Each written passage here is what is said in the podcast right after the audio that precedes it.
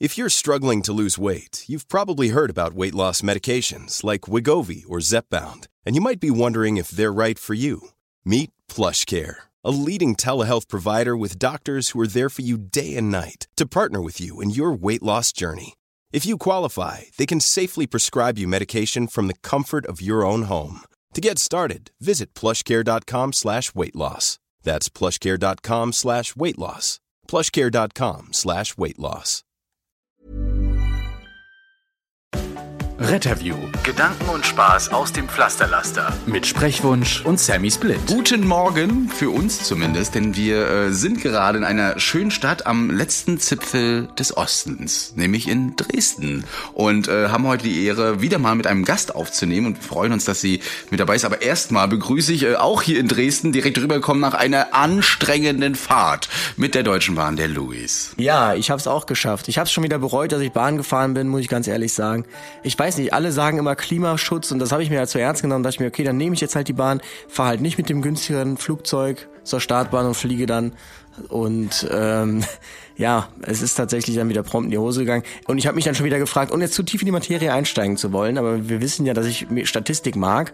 Ich frage mich, wie man es als Bahn bei einem Zug, der in 25 Prozent nur pünktlich ist und durchschnittlich 22 Minuten verspätet ist, wie man für so einen Zug Umsteigezeiten von 10 Minuten vorplanen kann. Das habe ich mich dann gefragt, aber äh, mich wurde dann direkt aufgeklärt, weil jemand meinte, ja gut, wenn sie es nicht machen, hast du halt so eine lange Reisedauer, dass keiner mehr Bahn fährt. Also steckt da wahrscheinlich ein Politikum hinter.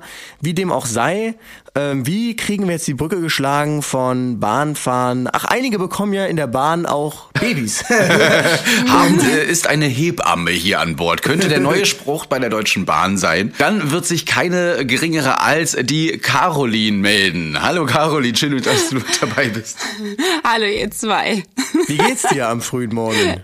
Sehr gut. Schon sehr witzig mit euch. Sehr so gut. früh. Kurz zu, äh, zur Erklärung, ja, die, Car ähm, die Caroline ist Hebamme im Rheinland, mehr sagen wir nicht, und äh, wird uns heute Rede und Antwort stehen rund um das Thema ähm, rund um das Thema Na, Babys. Schwangerschaft und Geburt. Genau, das ist ja so das Angstthema eines jeden Rettungsdienstlers. Wenn man einem Rettungsdienstler den Schweiß auf die Stirn äh, treiben möchte, dann sagt man Geburt, Notgeburt. Und ähm, wir hoffen, dass die Caroline uns heute so ein bisschen die Angst vielleicht nehmen kann vor einigen Dingen. Wir haben auf jeden Fall auch einige Fragen von euch mitgebracht. Und ähm, ja, vielleicht könntest du dich aber erstmal so ein bisschen vorstellen. Hast du denn auch Kinder als Hebamme? Ja, also ich habe Kinder, ich habe drei Kinder, drei eigene, drei selbstgeborene sozusagen. Und ähm, ich bin Caroline Hutsch, 35 Jahre alt, verheiratet, komme aus dem Rheinland, so wie du es schon beschrieben hast. Arbeite freiberuflich und angestellt, habe eine kleine Stelle in einem Haus und ähm, das passt gut für uns, denn die drei Kinder sind ja auch ein bisschen Arbeit. Von daher, weil ich nicht nur Mami sein will zu Hause, habe ich auch Lust auf meinen Beruf, den auszuführen. Und zu kleinen Teilen in beiden Bereichen ist es hervorragend. Du bist auch in äh, den sozialen Medien unterwegs mit einem offiziellen Kanal? Ja. Genau. Caroline Und, Hutsch. Was, was, was macht man da? Was dürfen wir da erwarten die ganze Zeit? Wir, wir kennen es ja schon, aber du erklärst es den Userinnen und Usern Followern. Du meinst auf meinem Kanal? Ja, natürlich. Ah, auf meinem Kanal. Eigentlich sieht man auf meinem Kanal super viele persönliche Eindrücke auch. Ähm, ich schreibe viel über ja, echte, echte Gefühle, weil ich es einfach gut finde, ähm, authentisch und ehrlich zu sein und mache mich auch gerne mal seelisch nackig, ähm, weil ich das Gefühl habe, dass es den anderen gut hilft, wenn sie sehen, wie es echt ist. Bei anderen auch. Und ähm, ja, was sieht man noch? Ein bisschen Einblick in meinen Alltag und ja, das ist es eigentlich auch schon. Ich meine, man kann ja auch sagen, sie weiß, wovon sie spricht, mit drei Kindern. Ne? Da kann ihr ja keiner kommen irgendwie und sagen, äh, nee, nee, nee, nee. Dann kannst du ja immer sagen, ich habe schon drei Kinder. Was wollen sie mir Ja. eigentlich erzählen? Ja, wobei, ähm, da empfinde ich schon das so, dass ich ja nur meine Geschichten weiß, ne? Und die anderen Geschichten und wie die Gefühle der anderen sind, kann ich versuchen zu verstehen, aber das bedeutet ja nicht bloß, weil es bei mir so war, muss es generell so sein. Ist ja an sich auch immer das Gleiche, was wir machen. Wir erzählen ja eigentlich auch immer nur, was wir so erleben.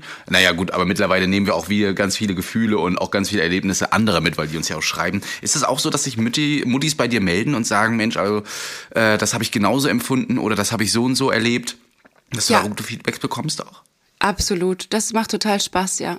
Das natürlich kommen auch immer wieder irgendwelche Fragen, wo man gut überlegen muss, ähm, kann ich dich jetzt beraten hier auf diesem, ja, übers Internet, obwohl ich sonst überhaupt nichts weiß über dich. Da muss man halt gut drüber nachdenken, ob man es dann tut. Und es gibt Gelegenheiten, wo es einem leicht fällt und man sagt, okay, jetzt mache ich da mal eine Ausnahme. Und bei anderen Situationen lässt man es dann halt lieber. Könnte sich ja eine Selbstständigkeit äh, anbieten lassen, ne? Wenn man sagt, dass du jetzt auf Social Media quasi über Online, das kommt ja immer mehr jetzt, auch über Krankenkassen, könntest ja sagen, dass du jetzt äh, die Online-Hebamme.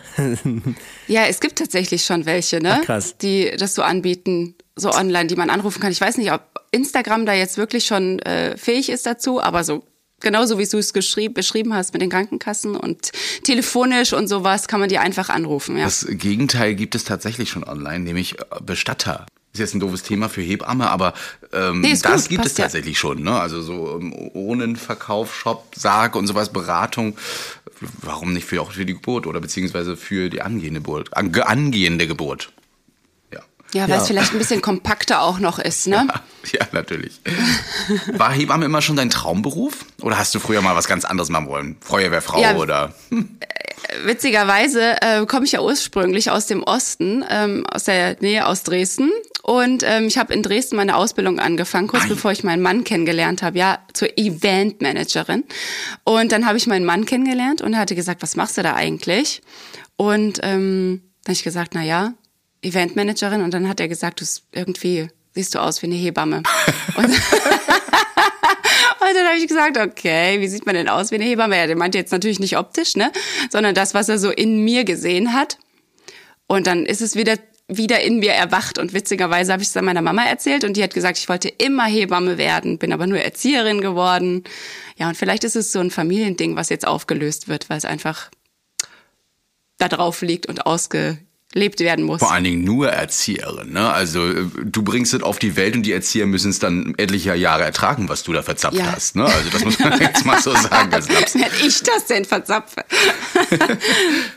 Aber ähm, ist das denn wirklich so, dass äh, man so passioniert Hebamme ist? Also dass alle Hebammen oder dass du sagen würdest, auch bei deinen KollegInnen, dass äh, alle so wirklich so mit Leib und Leidenschaft Hebamme sind und dass man immer glücklich ist, zur Arbeit zu kommen. Natürlich jetzt vielleicht der sechste Frühdienst in Folge ist vielleicht nicht so äh, äh, berauschend, aber dass eigentlich dass das so eine Lebenseinstellung sein muss, Hebamme sein.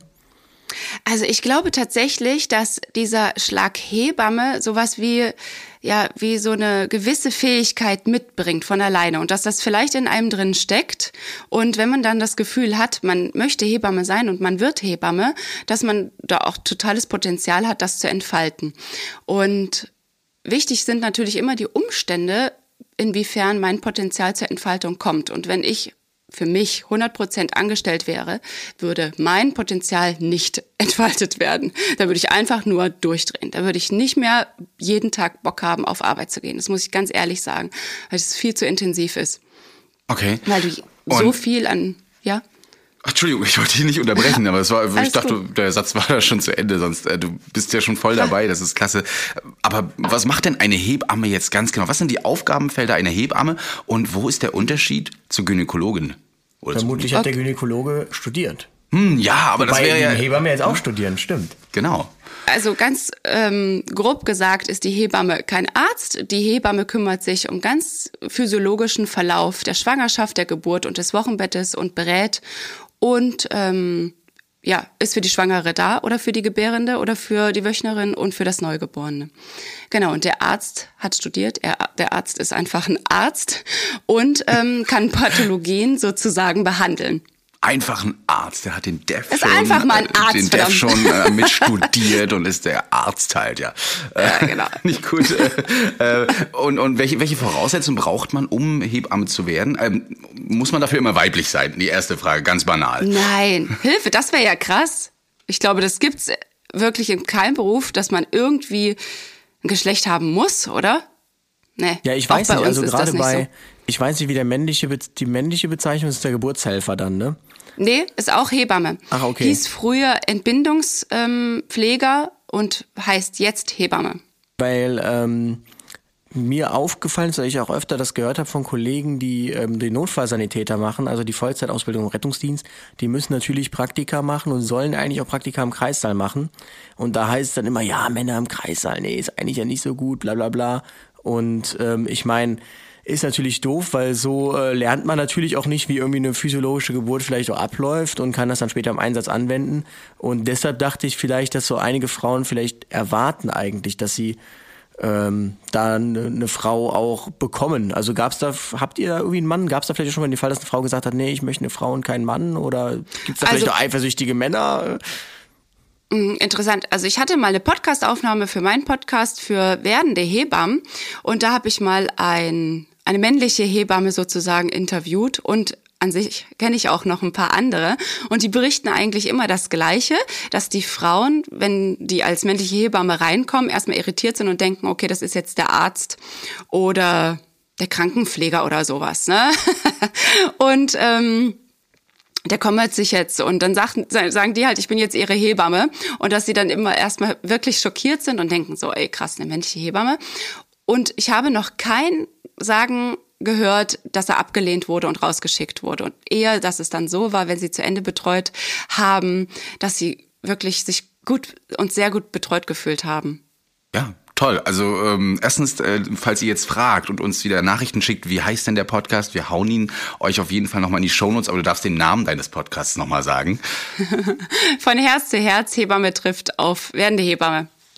Also der, ich glaube, äh, man kann ihn einfach finden von Herz zu Herz, wehe trifft Hebamme. Ich glaube, da werden ja eine, einige noch zuhören, die entweder schon Muttis sind und sich nochmal dran erinnern wollen oder äh, noch Mutti werden. Ja, und das wird auf jeden Fall spannend. Hört mal Oder rein. eher Hebamme werden wollen. Ich glaube, das ist Hebamme. eher das Thema. Ja. Jetzt hast du ja, ähm, bevor wir jetzt so richtig in die Materie einsteigen, du hast ja noch die Ausbildung gemacht. Richtig. Und es gibt ja mittlerweile ein Studium.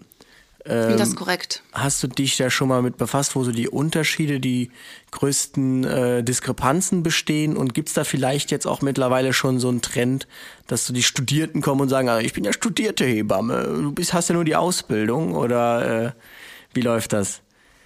Also witzigerweise, ich beantworte jetzt direkt mal die letzte Frage. Ähm, wir sind ein großes Team von Hebammen, wo ich arbeite und ähm, da sind jetzt schon mehrere dabei, die es studiert haben, noch zusätzlich, weil das können wir ja auch machen. Wir haben die, ich jetzt zum Beispiel in meinem Fall habe die dreijährige Ausbildung gehabt oder habe sie gemacht und kann jetzt im Nachgang noch sagen, ich möchte noch zusätzlich studieren und den Bachelor machen. Habe ich mich persönlich gerade dagegen entschieden. Ich mache es nicht, aus unterschiedlichsten Gründen. Und es gibt aber Kollegen, die es gerade machen, schon gemacht haben oder noch überlegen zu machen oder völlig damit klar sind und es einfach nicht machen. Und da herrschen sehr interessierte, ähm, ja, Gefühle so zwischen uns. Also die einen sind einfach total interessiert und fragen die anderen aus, wie ist das jetzt überhaupt und was bringt es für dich? Und ich habe speziell dazu nochmal mit meiner Kreiserleitung gesprochen, die ist nämlich auch eine studierte Hebamme. Und ähm, ich habe sie gefragt, wie sie den Vorteil oder wo sie den Vorteil in der Praxis sieht, ob sie überhaupt einen Vorteil in der Praxis sieht.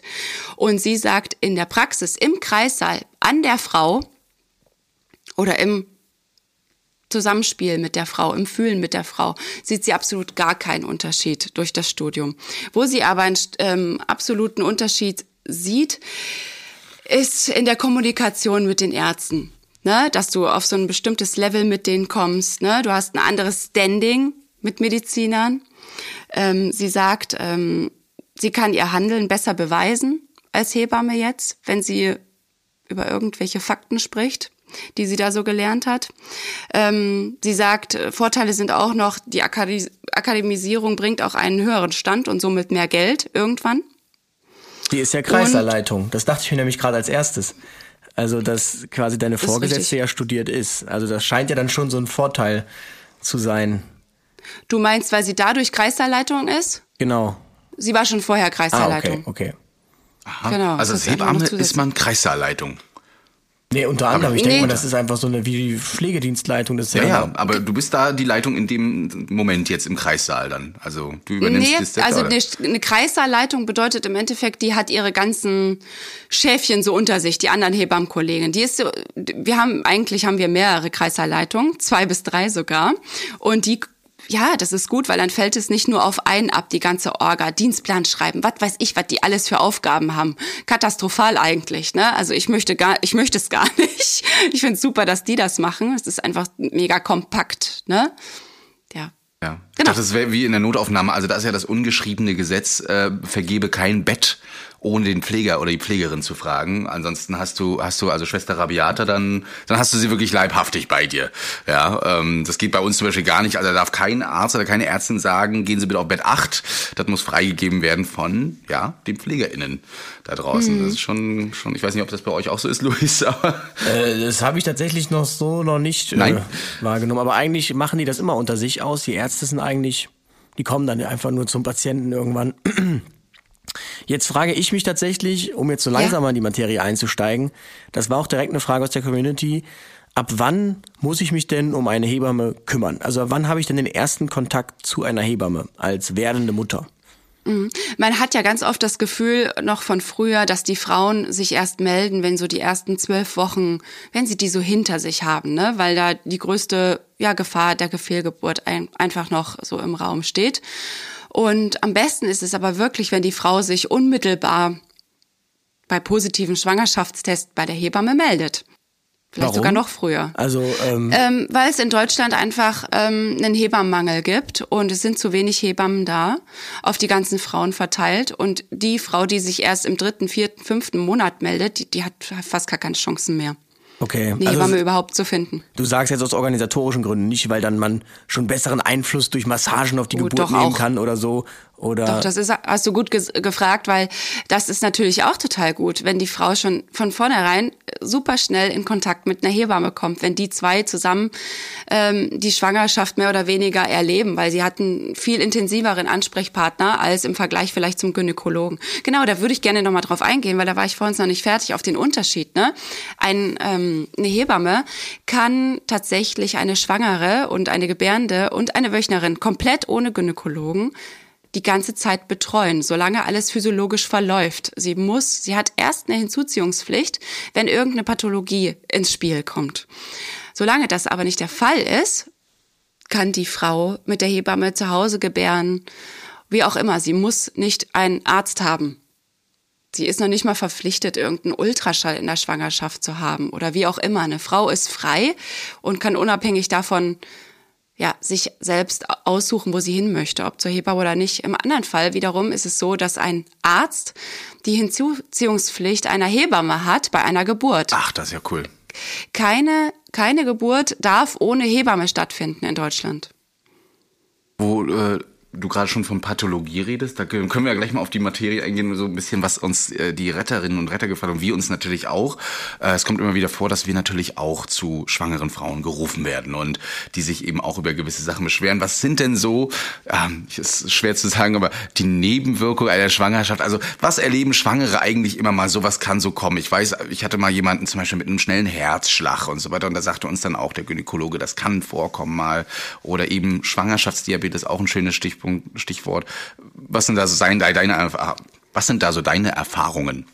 Meinst du vielleicht auch speziell ähm, auf den Rettungsdienst bezogen, das, was euch meistens so begegnet? Also warum ihr angerufen werdet, von welchen ähm, Einerseits das, andererseits was kommt mhm. immer vor. Also man könnte ja auch sagen Gewürzgurken mit Nutella. Das wäre auch so eine, also es geht nicht so. nur ums Medizinische, manchmal auch einfach so um typische Sachen. Hier hören ja wirklich ja, jeder zu. Ne? Das ist ganz normale Schwangerschaftsübelkeit zum Beispiel zu Beginn ist ja relativ bekannt und auch super normal aufgrund der ganzen Hormonumstellung. Müdigkeit, ne, das sind ja sind ja eigentlich gar keine Pathologien, sondern normale Umstellungszustände, ne, die je nach Betrachtungsweise mal schlimmer, mal weniger schlimm sind für die Frauen. Ne? Und ähm, ich glaube, ganz oft kommen Frauen mit Hyperemesis, mit dem RTW angefahren, also die sehr stark erbrechen, immer wieder dadurch super wenig Flüssigkeit noch in sich haben. Das sind solche Sachen. Was kommt denn noch später? Richtige Pathologien mit dem RTW sind natürlich Blutung, wo es ganz gut ist, euch zu haben. Wobei das auch mal aus unserer Sicht so Sachen sind, da kann man, also man kann ja null da, man wird da zu einer äh, Frau geschickt, die man nicht kennt, wo man gar nichts weiß eigentlich, ist froh, wenn man noch so ein bisschen was aus dem Mutterpass entziffern kann und äh, es noch irgendwie deuten kann. Und ähm, Ich finde das immer ganz, also mehr als einpacken fahren können wir tatsächlich in den meisten Fällen nicht machen, weil es ist ja ganz schwierig, da irgendwas irgendwie einzuschätzen. Ähm, Mhm. Würdest du denn sagen, da muss dann wirklich der Rettungsdienst auch immer kommen oder könnte man einfach sagen, wenn man irgendwelche Abnormalitäten feststellt, direkt einfach schnellster Weg, Notaufnahme? Also in Bezug auf Blutung, weil wir das ja gerade angesprochen haben, finde ich das wirklich super wichtig, dass ihr einfach nur einpackt und kommt, weil das ist das Beste, was uns allen passieren kann. Wichtig ist da noch zu wissen, wenn wir das gerade mal ansprechen, wenn eine Frau schwanger ist und euch angibt am Telefon, ich bin schwanger, ich blute, dann und ihr dahin fahrt, egal wer von euch dabei ist, ob der Retter dabei ist oder der äh, Notarzt vielleicht schon und so weiter und so fort, ist es super wichtig, euch ein Bild von der Blutung zu machen und zu fragen, darf ich mal auf die Blutung schauen, dass ihr ähm, die Stärke, euch der Stärke der Blutung bewusst werdet, weil wenn ihr uns die schon im RTW oder telefonisch übergebt im Kreissaal, dass ihr sagt, wir kommen mit einer blutenden Frau und ihr sagt uns, die Frau blutet periodenstark zum Beispiel in der Schwangerschaft oder sogar noch mehr, dann wissen wir ganz genau, wir haben das ganze Team für eine Notsektion bereitstehen. Dann fackeln wir nicht lange rum, ähm, müssen nicht mehr gucken. Die Frau kommt, wir sehen die Blutung, bam, bam, bam, bam, und das Kind kann geboren werden und wir können es vielleicht noch retten. Ähm, ich kenne einen Fall, wo das leider passiert ist, wo leider sich keiner ein Bild gemacht hat von der Stärke der Blutung und wo es dann dadurch nicht heftig genug rüberkam, dass wir oder dass die in der Situation nicht gut genug vorbereitet waren. Und ich glaube, da war, das ist wirklich bei einer Blutung Sekunden, Minuten Sache, die da echt Leben retten können. Da muss man aber auch sagen, ich finde, das ist super schwer einzuschätzen. Also ich weiß nicht, wer mal ein, ist, ne? ein unstillbares Nasenbluten gesehen hat oder eine Kopfplatzwunde, Kopfhaut gerade bei Kindern, das blutet ja ohne Ende, dass man jetzt allein vom Anblick ist man, glaube ich, als Retter zu viel Blut gewohnt. Weil ähm, ich kann tatsächlich dann aus einem konkreten also ich denke mir, wenn ich mal, mal sieht, ein unstillbares Nasenbluten, was aus diesen kleinen äh, Nasengefäßen äh, Gefäßen da rauskommt an Blut. Und ähm, dann ist man einfach okay, dann denkt man sich, okay, das bringt den Patienten ja nicht um, das macht keine Kreislaufprobleme, das ist für mich jetzt viel Blut, aber so viel scheint es ja für den Körper nicht zu sein. Und äh, ich kann mich nämlich erinnern, wir waren mal um drei Uhr morgens bei einer äh, Schwangeren, die angerufen hat, weil sie irgendwie über Blutung klagte und das war halt irgendwie so ein bisschen verteilt überall und sah für mich jetzt auch nicht mehr aus, wie ein unstillbares Nasenbluten das machen würde. Aber wir sind dann auch, Vaginale Blutung? Nee, es Aber war, vaginale äh, es war tatsächlich eine Plazenta previa. Also äh, dann, dann mit wehenden Fahren auch direkt in den äh, in die Notsektio, also in den in den in den OP gefahren.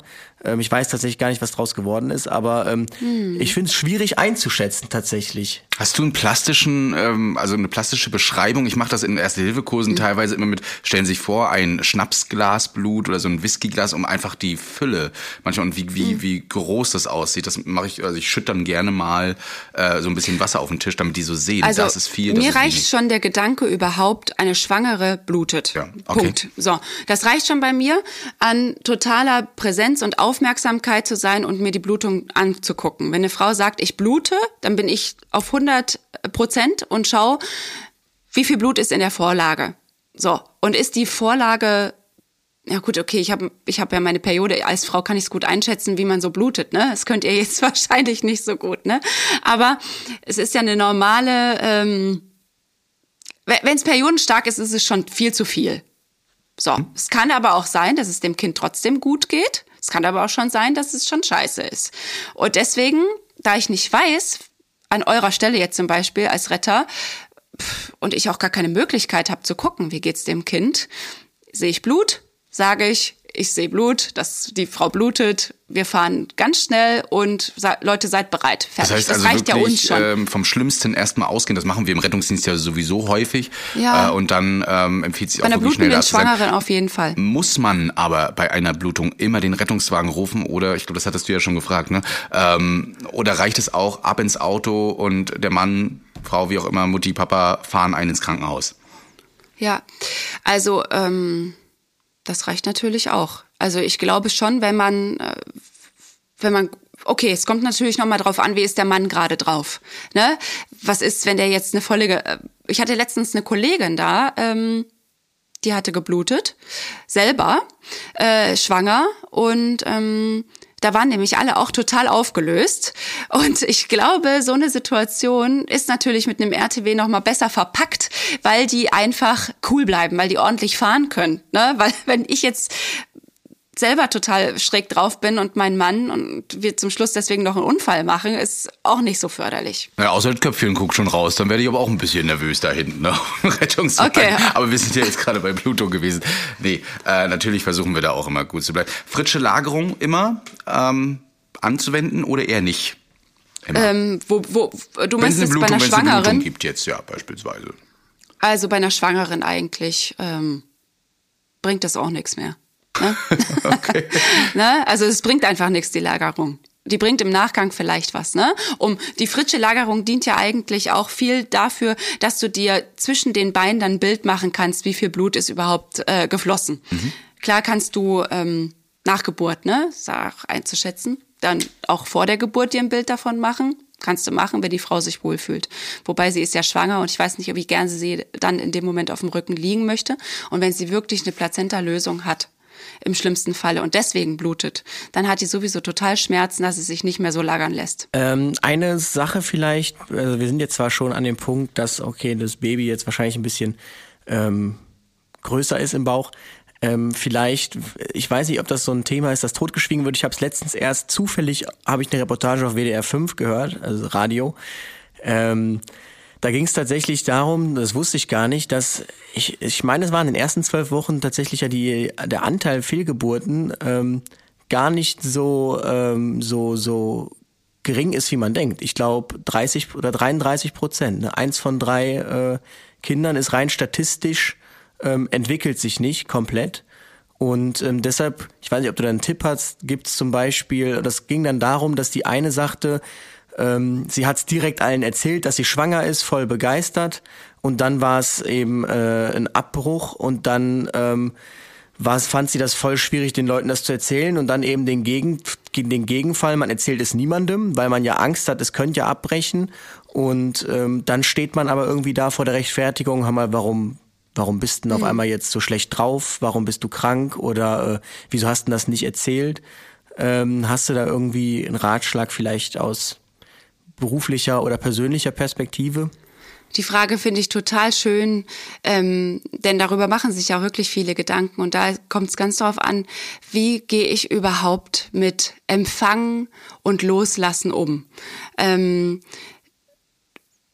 also das ist natürlich total individuell und da muss ich für mich gucken, wie fühle ich mich? Möchte ich mich einfach freuen und möchte ich, also dass ein Kind oder dass irgendjemand von uns stirbt, ist immer möglich. Ne?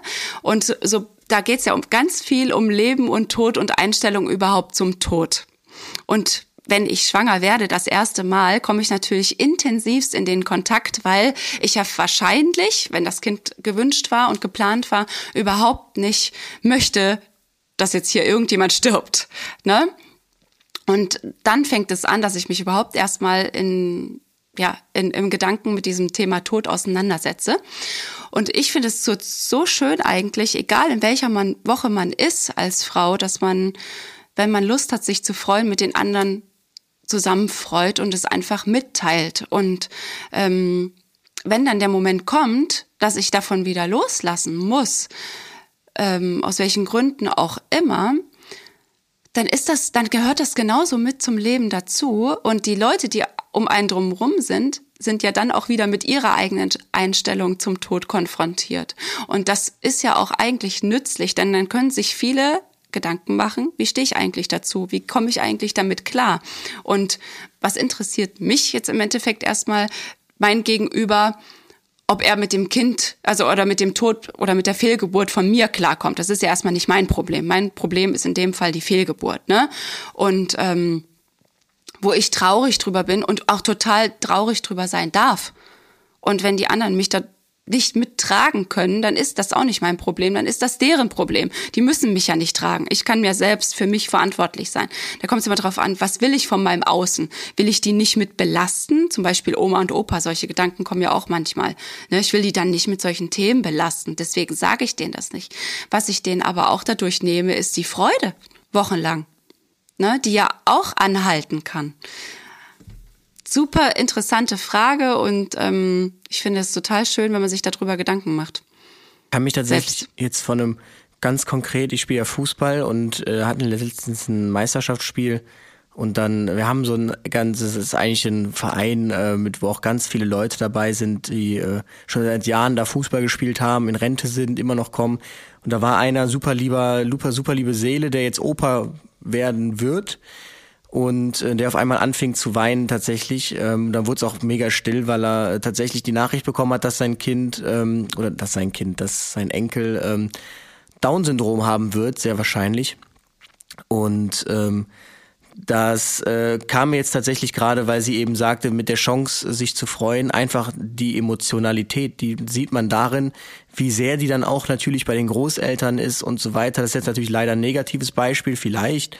Ähm, aber ähm, das kann ist ja auch genauso positiv dann, wenn alles gut ist. Also da denke ich dann auf jeden Fall, dass es Sinn macht, das ähm, zu teilen.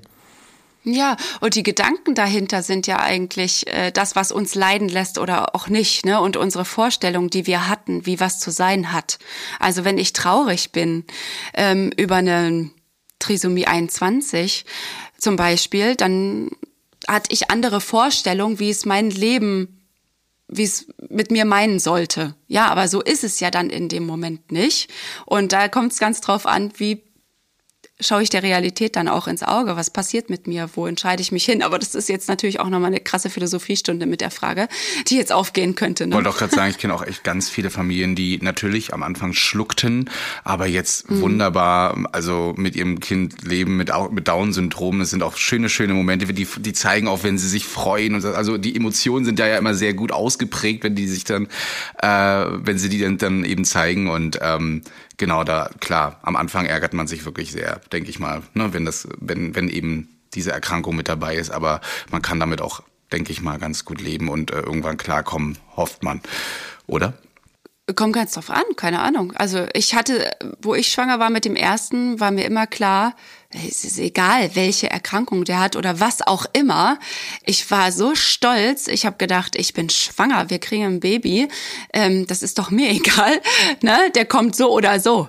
War das, Na, das war mir auch noch so? Oder aber, ja? mein Gott, ich bin schon wieder schwanger. Wir bekommen mal wieder ein Baby. Nee, nein, nein, gar nicht. ah, nein. Wir haben uns witzigerweise auch nie sagen lassen, was es wird. Also wir hatten drei Überraschungen. Ne? Wir wollten das nie wissen. Und ähm, beim dritten beim zweiten, als der zweite auf die Welt kommt, sagte, sagte ich so, oh, es ist wieder ein Junge, ne? Und er sagte, es ist nicht so schlimm, du kriegst noch eins. und dann äh, kam das dritte und dann hatten wir, habe ich ja echt auch wirklich ehrlich gesagt die Hoffnung gehabt, es ist, könnte ein Mädchen sein. Und ich habe es mir aber absichtlich nicht sagen lassen, weil ich dachte, ähm, wenn ich mir das sagen lasse und der Arzt mit seinem Ultraschallgerät mir sagt, es ist ein Junge, dann kriege ich einen totalen Anfall, ja, im Sinne von Enttäuschung ah. und boah, Mann, ey, ich habe es mir aber anders gewünscht. Und dann habe ich gedacht, okay, dann will ich es gar nicht wissen und lass der Natur freien Lauf und schau mal, was mein Körper mit mir macht, wenn die Realität kommt. So. Und dann kam dieses Wesen auf die Welt und mein Mann flüsterte mir ins Ohr und sagte, es ist übrigens schon wieder ein Junge, ne?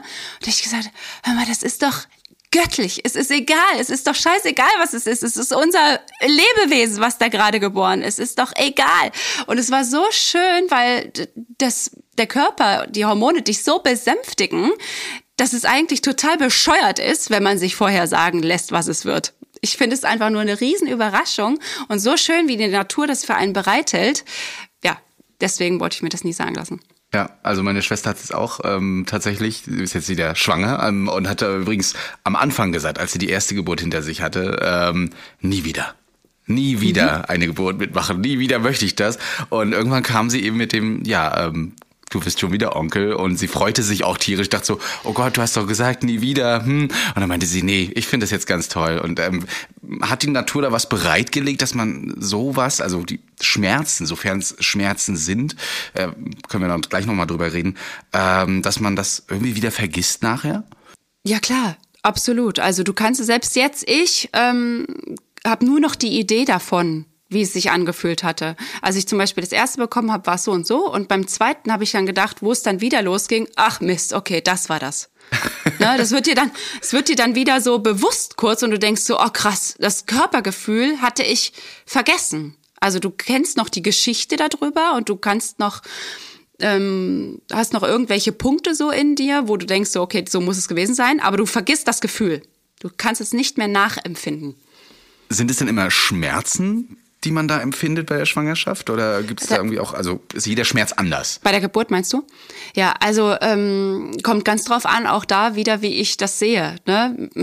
Es gibt ganz viele Frauen, die empfinden es gar nicht so als Schmerz, sondern genießen es sogar, was äh, ja und bereiten sich vor, mindsetmäßig, wie möchte ich überhaupt, die benennen zum Beispiel schon nicht die Wehe als Wehe, sondern als Welle. So, wenn ich eine, da habe ich schon ein anderes Wort dafür. Also signalisiert es meinem Körper auch schon einen ganz anderen Zustand. Ja, es kommt über mich, es trägt mich, es nimmt mich mit. Ich akzeptiere das. Ne? Oder es kommt, oh Scheiße, da kommt schon wieder der Schmerz. Ne? Da habe ich schon eine ganz andere Einstellung, eine körperliche Abwehr gegen diesen Moment und dann macht natürlich alles zu. Bei Geburt und Geburtsschmerz geht es ganz viel um Hingabe. Das ist ein Riesenthema für sich allein. Ich glaube, da könnte ich jetzt 100 Stunden drüber erzählen. da begrenze ich mich jetzt, glaube ich mal. Aber ich kann jeder Frau mitgeben, wenn sie bereit ist, und das sehe ich auch im Kreissaal, sich wirklich hinzugeben, egal wie diese Geburt für sie sein soll. Wenn sie sich einfach ihrem Schicksal und ihrem Körper und ihrer, dieser Naturgewalt, die da über sie kommt, hingibt, kann es sich sogar wirklich zur Freude entwickeln. Wo wir jetzt bei der Freude sind, mal zum krassen Gegenteil äh, der, der, der Trauer vielleicht, beziehungsweise eher dem, so dem nicht so gut gehen und direkt zur ersten Frage direkt aus der Community. Ähm, ich merke schon, eigentlich bräuchten wir noch einen Hebammen-Podcast Teil 2 und 3, ähm, um mal jedes Themenfeld ausführlich abzufrühstücken. Und zwar, ähm, das hatte ich tatsächlich gar nicht, also ich wusste, dass es das gibt, aber ähm, ich bin mal gespannt, was du dazu sagst. Und zwar die erste Frage. Ähm, es würde, huhu, mich würde interessieren, woran man erkennt, ob eine Frau postpartal eine Wochenbettdepression oder einen Babyblues hat. Woran kann man mhm. dies unterscheiden und was sind vielleicht die Unterschiede zur in Anführungsstrichen normalen Depression? Ja, also ein Babyblues, der findet so ab dem dritten Tag meistens statt und der dauert so eine Woche lang. Also da es kommt meistens mit dem Milcheinschuss und dem Hormonabfall, den die Frau da erlebt. Und es ist einfach eine totale Schwankung im Körper, eine hormonelle Geschichte, die einen dazu bringt, mal kurz so einen richtigen Downer zu empfinden. Ne? Und ich glaube, ähm, wir haben ja dieses Gefühl von wegen, wow, da kommt ein Baby, wir sind Eltern und wir müssen glücklich sein. Und es passiert meistens erstmal gar nicht, weil wir If you're struggling to lose weight, you've probably heard about weight loss medications like Wigovi or Zepbound, and you might be wondering if they're right for you. Meet PlushCare, a leading telehealth provider with doctors who are there for you day and night to partner with you in your weight loss journey. If you qualify, they can safely prescribe you medication from the comfort of your own home. To get started, visit plushcare.com slash weight loss. That's plushcare.com slash weight loss. Plushcare.com slash weight loss. So fertig sind von dieser ganzen neuen Aktion, die da, ja, diese Rollen, die wir jetzt neu bekommen. Das ist einfach so heftig für alle Beteiligten, dass so ein Baby bloß eigentlich fast selbstverständlich ist dass man so mal richtig kurz uh, so einen Downer hat.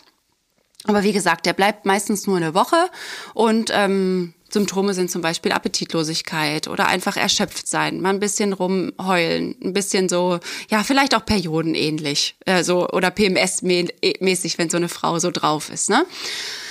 Und ähm, eine Wochenbettdepression ist wirklich eine Erkrankung, eine psychische Erkrankung. Die kann in den ersten zwölf Monaten nach Geburt auftreten und betrifft so ungefähr 10 bis 12 Prozent der Frauen sogar. Und ja, am besten ähm, ist man da aufgehoben, wenn man wirklich zu einem Arzt geht und ja, sich helfen lässt.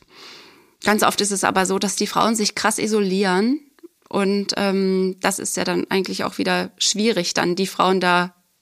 Es ist ja meistens bei Depressionen so, dass man anfängt, sich zu isolieren. Und deswegen ist es total wichtig, dass alle im Umfeld einer Mutter einfach aufmerksam bleiben. Und wenn ich mir nicht ganz sicher bin, hat die Frau eine Depression oder nicht, gibt es zum Beispiel im Internet äh, so einen Fragebogen. Ich weiß gar nicht mehr, wie der genau heißt, habe ich leider vergessen zu gucken. Ähm, Du schickst uns den nachher einfach- einfach, wir packen das hier mit rein. das, das kann ich machen. Super, genau. Den kann ich nämlich dann durchgehen und äh, da kriege ich ganz schnell raus, habe ich eine Depression oder ist es einfach nur ein Babyblues. Ach so, das ist da tatsächlich extra für, ich weiß nicht mal, es gibt nämlich so Fragebögen mit ihr Gefühl in den letzten zwei Wochen. Und da gibt's glaube ich, dann so Punkte, die es für jedes, äh, ich fühlte mich äh, außerordentlich glücklich, ich fühlte mich außerordentlich traurig, bla bla bla. Und wenn man dann so und so einen Score hat, dann weiß man, glaube ich, so genau, grob. genau. Ja. Okay. In welche Richtung es geht. Gibt's übrigens in der PSNV auch, ne? so eine Skala, die man dann immer ausfüllt. Also da gibt's sowas auch äh, in der psychosozialen Notfallversorgung, ne? wenn es gerade um Mhm. traumatische Erlebnisse gibt. Auch da wird bewertet, ne? wie suizidal ist jemand, wie depressiv ist jemand. Ähm, Imagine the softest sheets you've ever felt. Now imagine them getting even softer over time. That's what you'll feel with Bowl and Branch's organic cotton sheets. In a recent customer survey, 96% replied that Bowl and Branch sheets get softer with every wash. Start getting your best night's sleep in these sheets that get softer and softer for years to come. Try their sheets with a 30-night guarantee. Plus, get 15% off your first order at bowlandbranch.com. Code BUTTERY. Exclusions apply. See site for details. Wird da eben auch, haben wir, habe ich heute gelernt in Dresden. Tatsächlich von uns. Also die, wir haben hier eine ganz große PSNV-Gruppe ja, für Depressionen und alle möglichen ähm, Erkrankungen dieser Natur. Also, ähm, aber ähm, die, der Babyblues muss nicht immer sein. Oder ähm, gibt es auch also Methoden, den zu verhindern? Geht er auch von alleine? Das ist auch eine schöne Frage.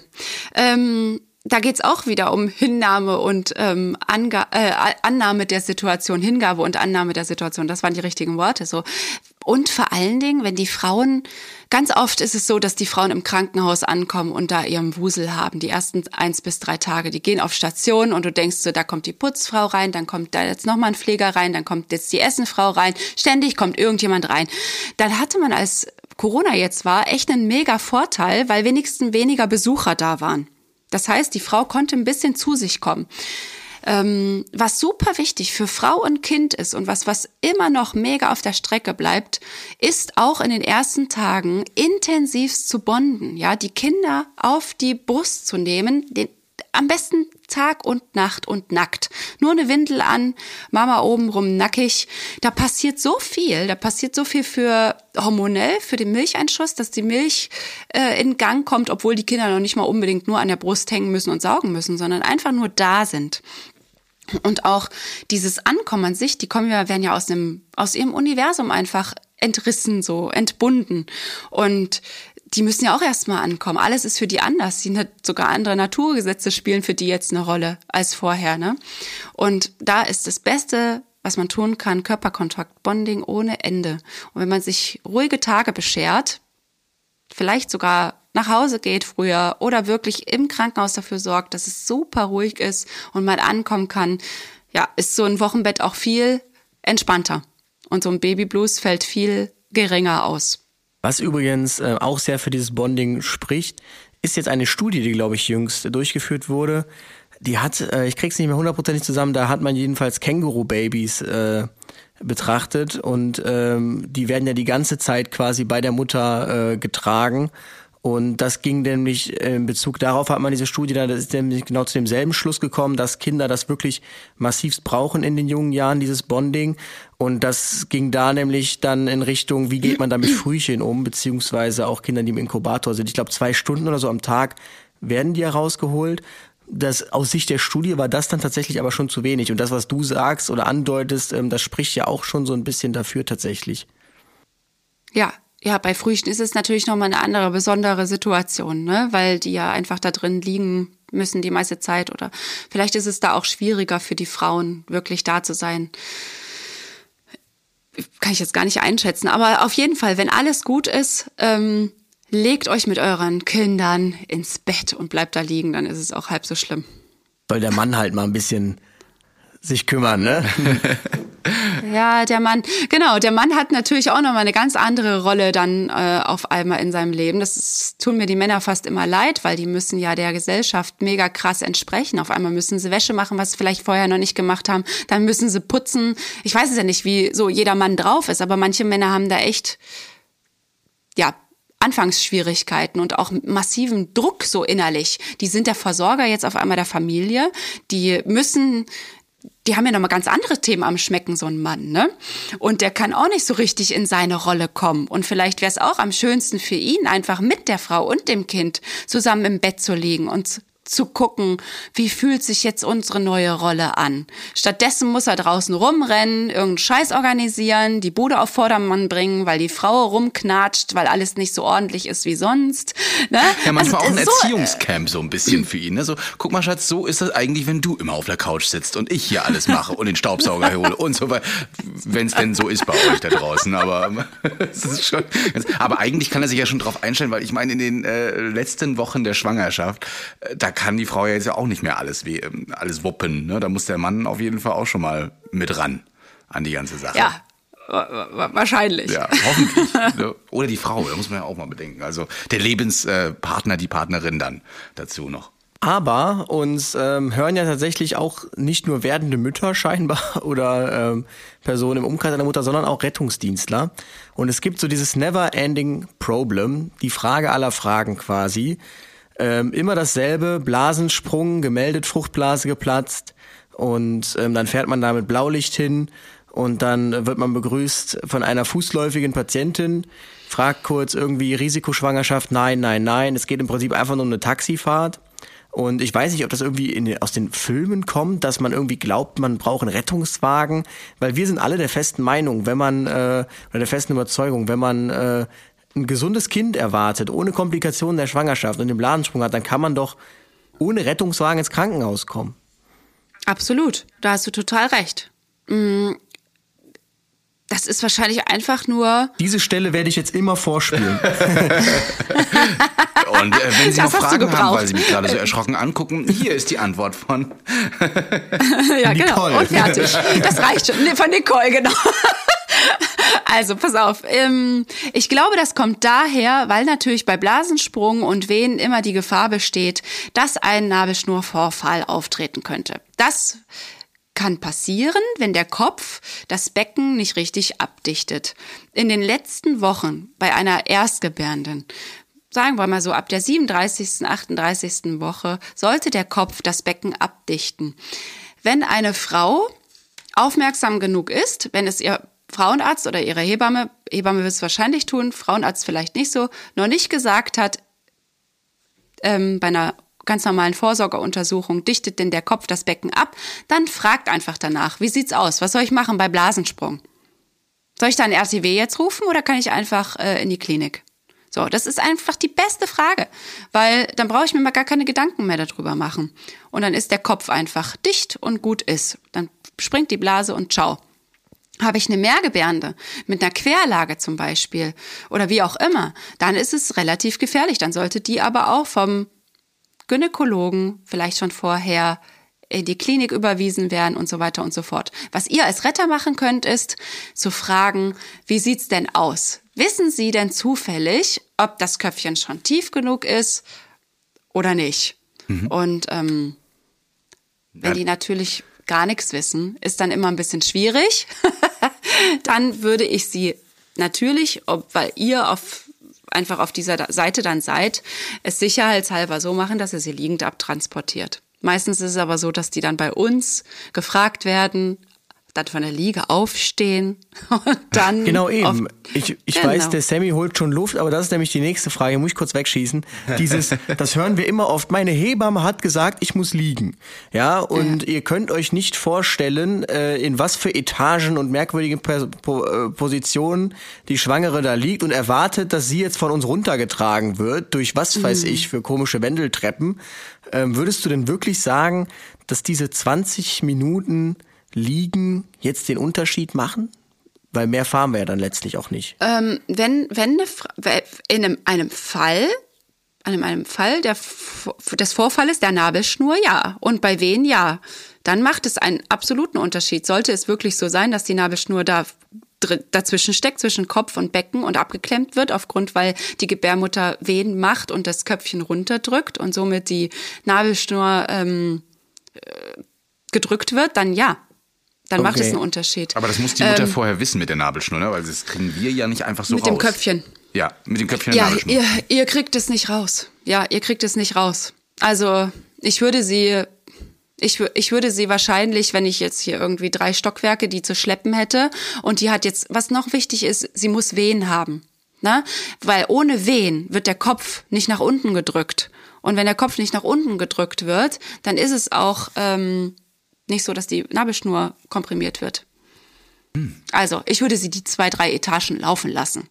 So, dann liegt sie im RTW, dann ist sowieso wieder der Druck vom Kopf weg. Und in dem Moment, wenn sie bei uns von der Liege, von euch aufsteht und zu unserer Untersuchungsliege läuft, hat sie auch kurz den Druck. Ja. Okay, das werden wir dann mal äh, so kommunizieren. Es bringt natürlich nichts, jetzt vor Ort mit den Schwangeren andauernd zu diskutieren. Ja, was sollte der RTW da? Es ist einfach so, aber wir versuchen das jetzt mal so vorsorglich schon äh, über dich und mit dir den Leuten da draußen mitzuteilen. Ne? Weil ich meine, ja, jetzt, genau, dass man das vorher fragt beim Genau. Arzt. Das ist wirklich alles das Allerbeste, weil das Thema wird nicht weggehen. So. Genau. Lagerung, so wie gelernt, Linksseitenlage, ne? wegen Vena Cava Kann man machen, genau. Ja. Mhm. Manche La Frauen liegen aber trotzdem auch gerne rechts. Also ich würde mich immer an der Frau dran orientieren. Wenn sie das Gefühl hat, ich fühle mich jetzt rechts, aber besser, dann soll sie rechts liegen. Fertig. Okay, weil es gibt ja so energische, die sagen, nein, bitte nur links, so habe ich das gelernt, ne, damit sie nicht in Ja, Schock so hab ich das gelernt, so. genau. Okay, also muss man sich auch keine großartigen Sorgen machen, wenn die Mutti sagt, das äh, mache ich zu Hause auch schon immer so, dann Richtig. immer Perfekt, ran. genau. Die werdende Mutter, nicht die Mutti, aber vielleicht ist sie ja schon Mutti. So. Ja. genau. Kurze Erklärung dazu. Es weiß ja vielleicht nicht jeder Vena Cava Kompressionssyndrom. Die verläuft äh, rechts auf der rechten Körperhälfte, diese riesige Hohlgefäß und ähm, könnte eine Ursache sein, warum eine Schwangere plötzlich bewusstlos ist und auf der rechten Seite vielleicht liegt, weil eben dieses ganze Gewicht diese Vene komprimiert und dann das eben zu einer äh, Minderperfusion führen kann. Deshalb immer dann auf die linke Seite legen. So lernt es jedenfalls der Rettungsdienstler.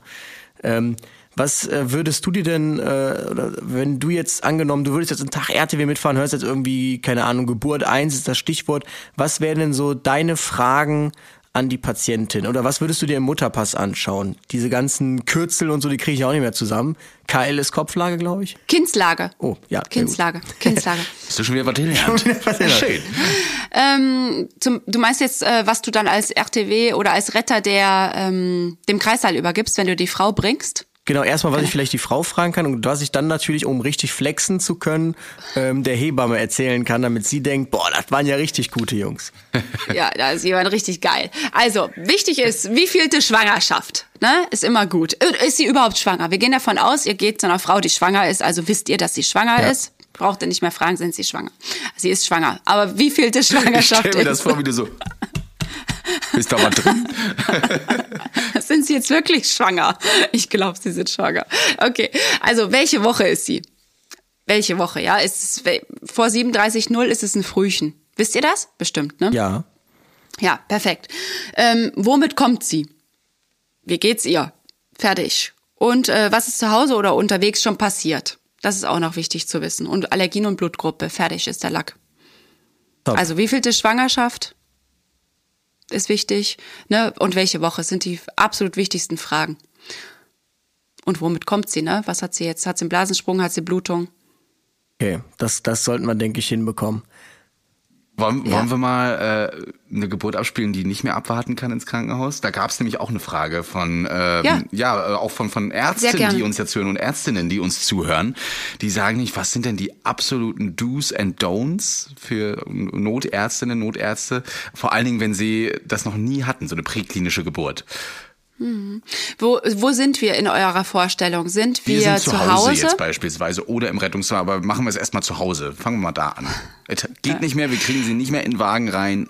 Jetzt Sehr gut. geht's los. Cool. Nix. Also, ihr seid einfach da. Die Frau wird einen ganz physiologischen, eine ganz physiologische Körperhaltung annehmen. Sie wird auf die vier, alle Viere gehen. Sie wird sich irgendwo hinhocken. Oder vielleicht hockt sie auf dem Bett.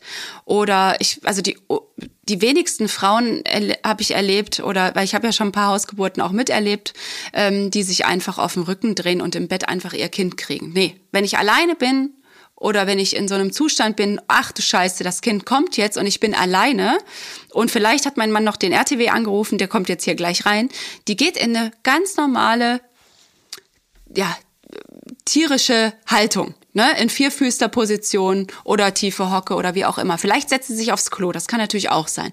Das ist ähm, dann schon wieder ein bisschen schwierig vom Handling, das Kind aufzufangen, aber ansonsten müsst ihr nicht viel machen. Ihr müsst es einfach nur die Hände drunter legen und auffangen. Also, That's it. Weil Cool wir haben bleiben. doch gelernt irgendwie mit äh, reinfassen, genau, dann dieses Drehen, Alter rausdrehen und Ja, ganz übel. Also ganz, das, das ist auf jeden Fall Na toll, don't. mein Lehrbuch schmeiße ich weg, glaube ich jetzt. Also zumindest das Kapitel Ich weiß nicht, was da los ist. Genau, also äh, Finger weg. Ja, das absolute No-Go ist auch, die Frau zu untersuchen. Was wollt ihr mit einer vaginalen Untersuchung anfangen? Ihr könnt ja damit nichts beurteilen. Wisst ihr, was ich meine? Ihr könnt es ja machen, ich weiß nicht wozu, aber ähm, außer dass es traumatisch für die Frau ist und zu einer absoluter Überforderung bei euch vielleicht sorgt, bringt es nichts. Deswegen könnt ihr es auch direkt lassen. Wenn eine Frau sagt, mein Kind kommt jetzt, dann braucht ihr die auch nicht mehr untersuchen, dann braucht ihr die auch nicht mehr die Treppe runterhieven, braucht ihr die auch nicht mehr in RTW packen, dann seid einfach nur cool und bereit, das Kind aufzufangen. Sagst du dir einfach, okay, wenn sie nicht eh schon in ihrer Position ist, Richtung Fußboden oder wie auch immer, Hose vielleicht helfen mit auszuziehen und das Kind aufzufangen. Sie drückt es euch in die Hände. Das finde ich interessant tatsächlich, dass äh, ich hatte, meine Erwartung wäre jetzt, man muss auf dem Rücken liegen. Das wäre, glaube ich, das, was ich gesagt hätte. Legen sich ja. auf den Rücken und äh, ja. Ja, das ist von außen ähm, einfach dieser kontrollierte Gedanke von uns, dann haben wir ein bisschen mehr ähm, Möglichkeit einzuwirken auf die Frau. Ne? Aber was viel, viel besser ist, ist der Frau zu vertrauen. Weil die Frau, die hat so einen krassen Instinkt. Wenn die ihr Kind jetzt kriegt, dann kriegt sie das einfach so, weil die weiß, wie das geht. Auch wenn sie es vom Hirn her nicht weiß. Aber ihr ganzer Body, der ist dafür gemacht, es zu tun. Und ihr seid Männer, ihr seid einfach nur dafür da, sie zu unterstützen. Ne? Einfach nur ihr zu vertrauen, die ist die Frau, die kriegt das Kind und ihr haltet eure Hände hin und vertraut. Sagen wir mal, die liegt jetzt auf dem Rücken, der Kopf ist geboren,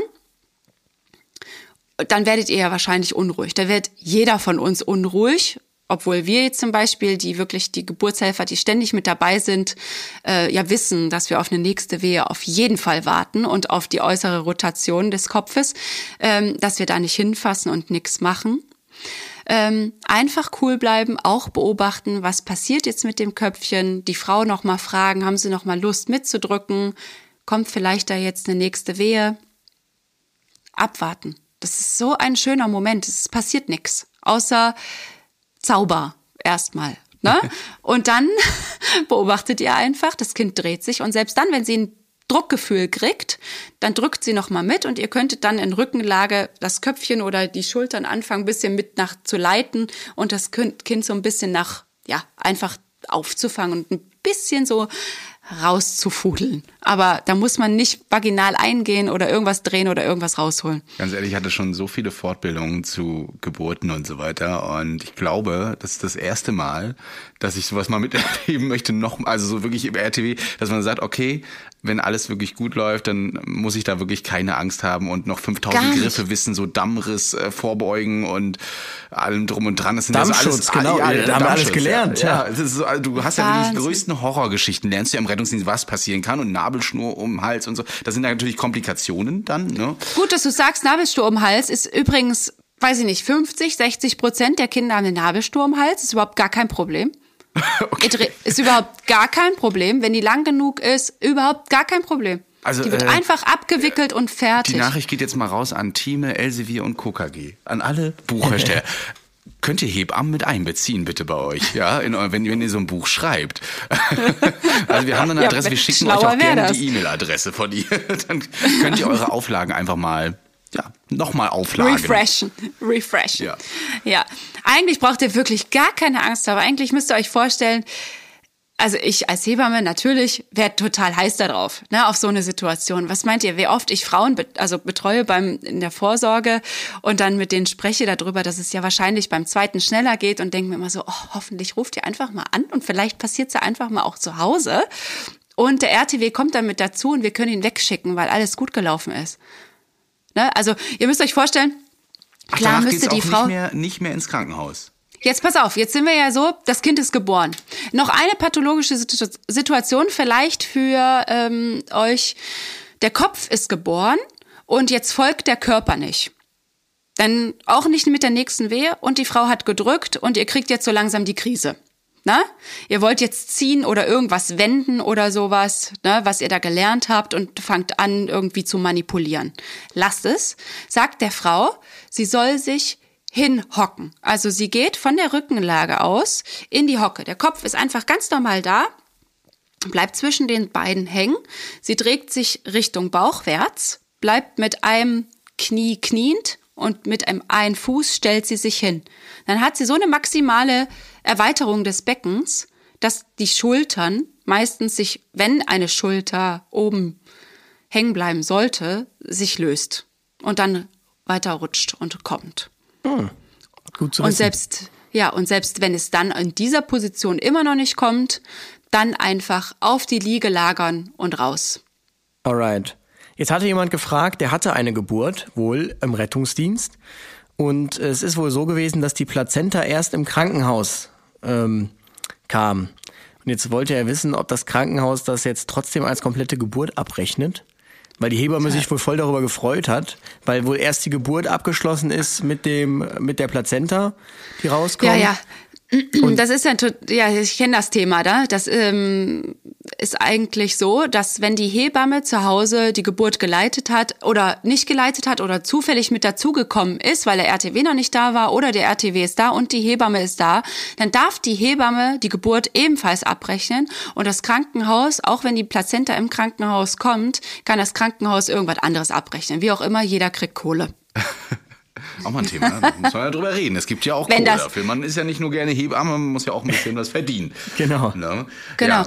Da kam eine Frage auch, warum wir immer Angst haben so vor Geburten. Ja, eben, weil es ein Thema ist, was wir nicht häufig erleben. Also ich möchte behaupten, dass es manche Leute gibt, die sind 20 Jahre im Rettungsdienst und sehen nicht eine Geburt. Und weil wir halt wissen, dass es ja das ist, wo eine Frau jetzt seit Wochen, Monaten drauf hingearbeitet hat, riesige Freude ist und wir jetzt nicht die sein wollen, die daran schuld sind, dass irgendwas schief geht. Deshalb, äh, daher rührt, Ja. glaube ich, diese panische Angst. Kinder sind ja immer so eine Sache für sich. Ja. Deswegen muss man dir einfach sagen, du beruhigst uns da und schon ganz schön. Ja, also. ich glaube wirklich, als, als dass das Wichtigste für euch als Retter ist, wenn sowas so schnell geht, ähm, ist es meistens kein Problem.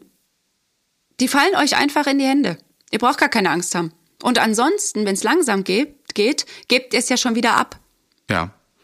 Was auch noch wichtig ist, wenn jetzt das Kind geboren ist bei euch äh, zu Hause, ähm, nicht abna, also ihr müsst jetzt theoretisch nicht abnabeln, sagen wir es mal so. Das Wichtigste ist, dass das Kind auf die nackte Brust der Mutter kommt. Ne? Die müssen nackt sein. Damit ist am meisten Wärmeaustausch, das wisst ihr. Und dann einfach ein Handtuch mit drüber, kurz vielleicht abtrocknen, wenn es noch sehr nass war, ein neues Handtuch drauflegen und eure, wie heißen die, Silberdecken oder so? Einfach mit Mhm. Wir haben drauflegen. tatsächlich auch normale Decken. Also ne, die Silberfolie kann man natürlich auch nehmen als Silber. Ersthelfer und so. Wir haben sie auch drauf. Genau, aber wir haben auch ganz normale Deckchen, so Einwegdecken dann eben mit drauf. Ne? Kratzt Ja. ein bisschen, aber es geht eigentlich. Würdest du denn zu einer Hausgeburt raten? Weil das ist ja so ein bisschen verpönt eigentlich oder als viel zu gefährlich äh, kategorisiert. Äh, Ich habe meine Kinder alle drei zu Hause bekommen. Und ähm, das zweite sogar alleine, weil es so schnell ging. Aber äh, ich würde natürlich nur dann dazu raten, wenn erstens mal die Schwangerschaft physiologisch war, wenn ich einen super guten Austausch mit einer Hebamme habe, wenn ich eine Hausgeburtshebamme auch habe, die mich begleitet bei meiner Hausgeburt, spricht der ganzen Sache überhaupt gar nichts dagegen. Es sei denn, irgendeine Pathologie ist dabei. Und sei es schon ein etwas größeres, geschalteres Kind oder ein GDM, also Gestationsdiabetes. Da gibt's ganz viele Aus, ähm, also Kriterien, die dann wieder eine Hausgeburt ausschließen würden. Wenn die alle aber nicht äh, in Frage kommen, kann natürlich sehr gerne eine Hausgeburt gemacht werden.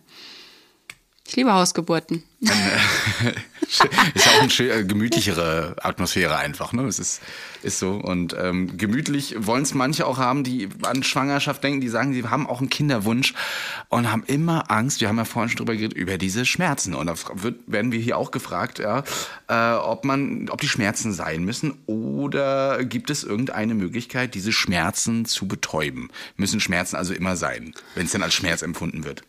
Also eigentlich weiß man ja ganz genau, dass es äh, sowas wie eine PDA auf jeden Fall im Krankenhaus gibt, ne? die natürlich gegen die Schmerzen ist und die auch ziemlich gut wirkt im meisten Fall, wenn die gut gelegt wurde. Dann kann ich eine Frau wirklich so gut schmerzfrei kriegen.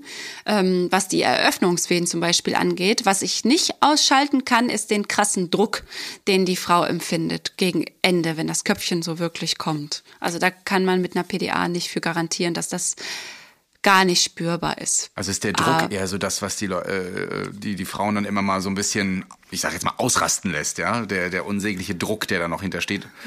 Oder? Äh, ich glaube, das ist so äh, typabhängig. Also äh, jede Frau hat ihre Phase, die sie besser tolerieren kann. Also da gibt's die einen, ähm, die haben totale Probleme mit der Eröffnungsphase, wo der Muttermund ja aufgeht und wo es so ein unerträgliches Ziehen ist im Becken oder auch wirklich so vaginal oder wo auch immer, wo du denkst, so scheiße, was geht hier ab? Ne? Und diese Wehen, auch da wieder ist Hingabe total gut, dann kann ich das echt ummodeln in meinem Hirn und es wird auf jeden Fall, es kann sich zu einem, ich beschreibe es den Frauen immer so, vielleicht mache ich das jetzt einfach mal, wenn ihr die Wehen empfindet und das Gefühl habt, wow, okay, alles klar, ich will mich verschließen. Eure Gebärmutter denkt, ich habe aber den Dienst hier, die, den Muttermund aufzukriegen, äh, dann arbeitet die ja dafür, die macht Kontraktion. Ihr denkt vom Hirn her, ach du Scheiße, das tut mir viel zu weh, das mache ich nicht mit. Macht ihr zu, verspannt ihr, arbeitet dagegen. Gebärmutter, Körper braucht doppelt so viel Kraft, um sein Ziel zu erreichen. Wenn ihr euch aber vorstellt, okay, die meint es gut mit mir, es, ist, es dient ja dem Ziel, dass mein Kind geboren wird, ich entspanne mich, ich atme ein, ich lasse meinen ganzen Beckenboden fallen, ich lasse den Po ins Bett fallen oder wo auch immer hin, meine Oberschenkel fallen und atme einfach durch den Beckenboden aus und lass das mit mir passieren, was da mit mir passiert. Egal was da passiert, ich lasse es passieren. Ich bin bereit, dass es passiert. Entspannt meinen ganzen Unterleib und meinen Körper so sehr, dass 50 Prozent von Schmerz weg sind. Das kann man wirklich versprechen. Ich sehe es jedes Mal, wenn die Frauen das umsetzen. Was ich gerade gesagt habe, kommt absolute Erleichterung im Gesicht und die spüren, oh, geil, es fließt einfach so durch und es tut gar nicht so weh wie vorher. Auch ja. eine kleine Geburtspsychologin, so eine Hebamme, ne? die äh, dabei wunderbar hilft, das Ganze zu akzeptieren und vor allen Dingen schön zu finden. Ja.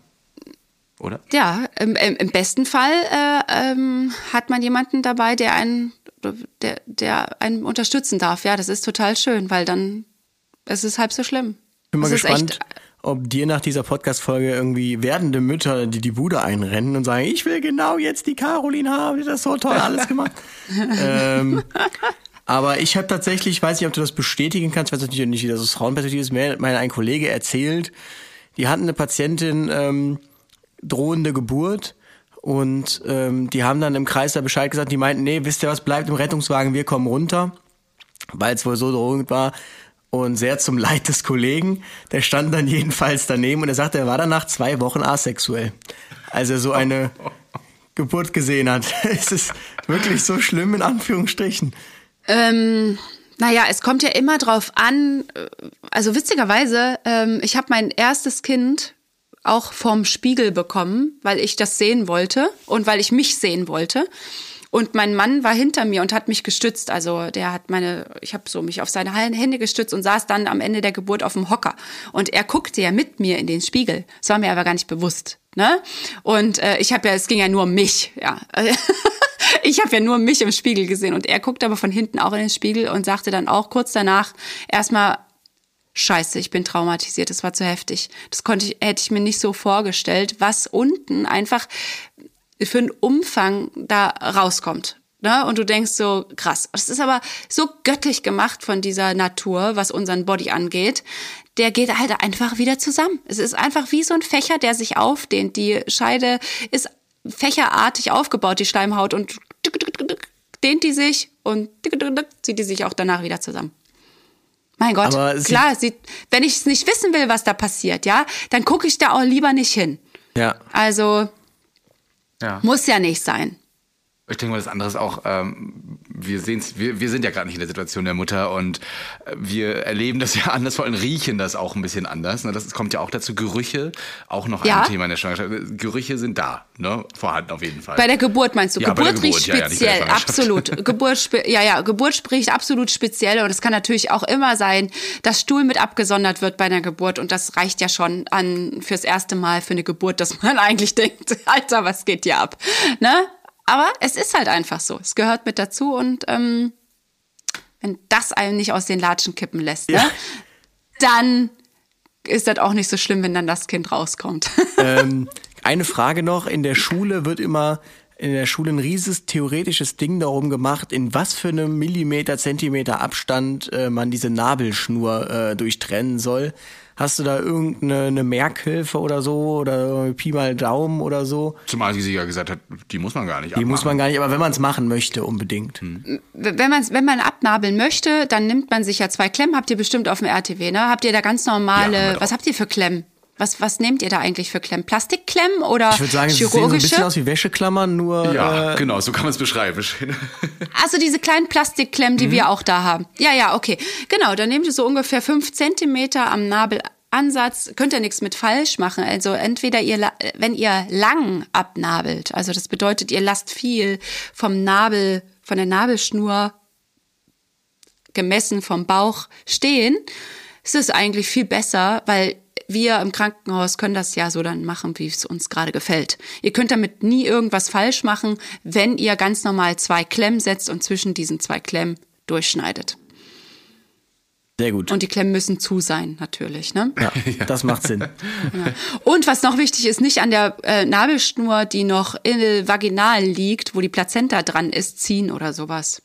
Ja, ich Meistens- hoffe nicht, dass das irgendeiner mal macht auf die Idee kommt. Aber die lege ich dann einfach unten drauf, deck das ab, fertig und Perfekt. Ja. Genau. Okay. Genau. Ja.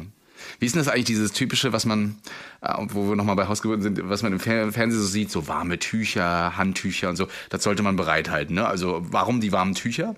Wahrscheinlich zum Abwischen nachher des Kindes oder Genau, auch, für ja. das Kind einfach, weil es kuschelig Ja, ist, ja. ne? wenn ihr ein warmes Tuch draufkommt, weil wenn die jetzt äh, aus ihrer warmen Höhle da kommen und die sind nass, wir wissen ja alle, wie es sich anfühlt, wenn wir aus einer Badewanne rauskommen. Also uns ein warmes. Bade Ja, Badehandtuch auch lieber als ein kaltes. schön, ja. Krass. Ansonsten kann man ja im Prinzip sagen, sobald es irgendwie eine, eine, äh, eine Notsituation gibt, hilft ja eigentlich nichts außer Lampen an und mit Venen fahren ins Krankenhaus. Ne? Also ähm, alles, was ja in irgendeiner Form auch einer Notsektion enden könnte, bringt's ja nichts. Damit Stay and Play ist ja dieser Rettungsdienstbegriff, sondern dann hilft nur noch Load and Go. Aber so ein bisschen muss ich sagen, hab, wurde mir jetzt die Angst äh, vor der Geburt genommen. Ich Oh, würde jetzt tatsächlich mich. auch einfach sagen, nee, nee, lassen Sie es ja einfach machen. In der Hoffnung, Ja, dass die richtig, Kollegen da super. mitspielen. Ich denke Ihr mal, bleibt werdet auch einfach gerade total cool. zugucken. Eine Frage kommt mir noch tatsächlich. Und zwar bei Zwillingen. Jetzt habe ich angefangen, ich habe eine Geburt als Retter zu Hause gemacht. Zweites auch gleich holen oder lieber losfahren dann, wenn das Wow, erste das da ist jetzt wirklich Das ist jetzt richtig Und wie speziell. ist es dann bei Oh. drei oder vier Kindern?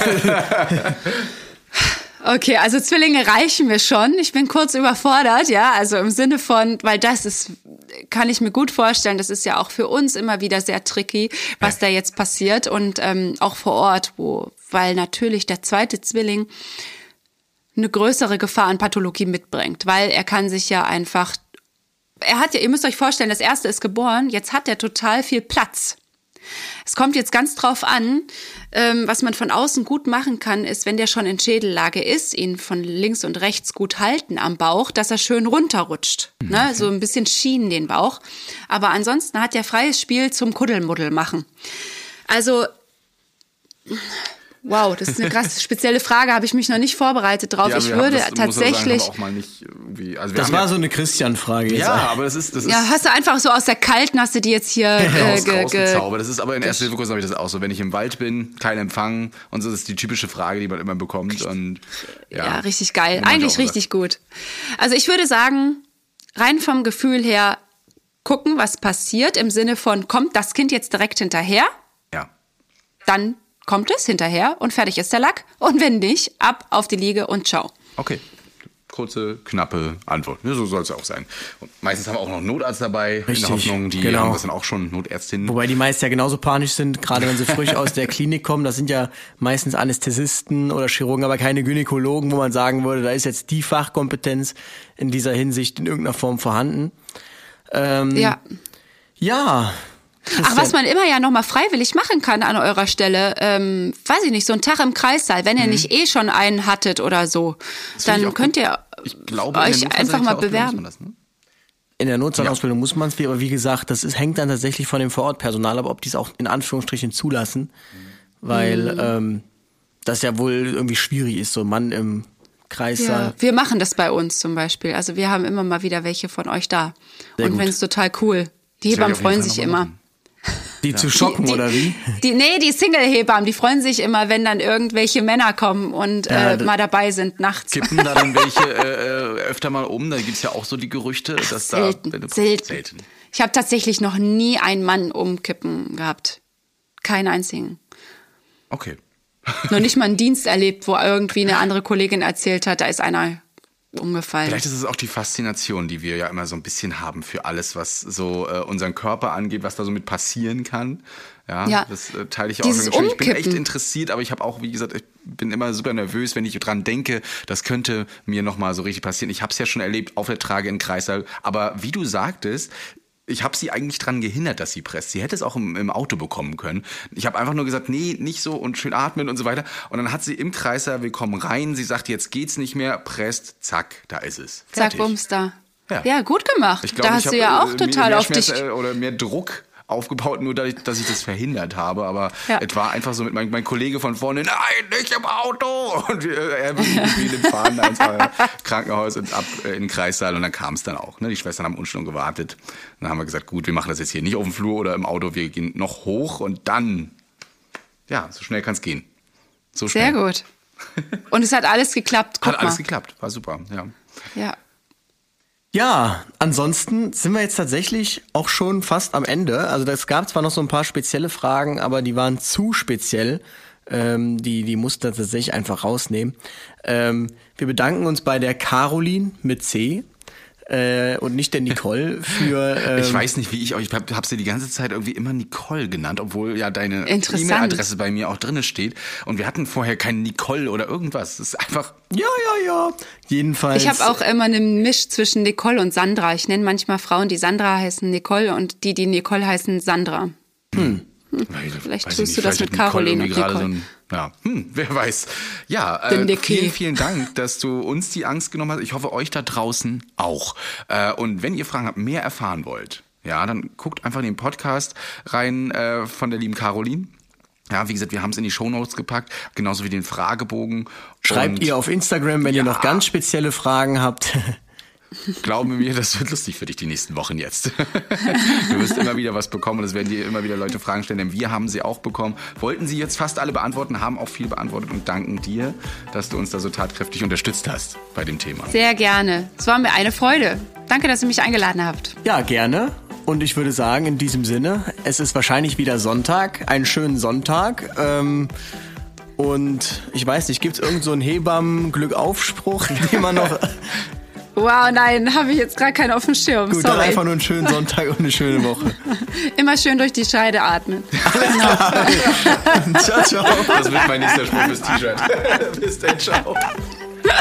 Ciao, macht's gut. Retterview Gedanken und Spaß aus dem Pflasterlaster. mit Sprechwunsch und Sammy Split. Das sagen wir tatsächlich wirklich. Also ich sag das, weil das ist echt gut. Wenn du dir vorstellst, du atmest durch die Scheide aus, dann entspannt sich alles.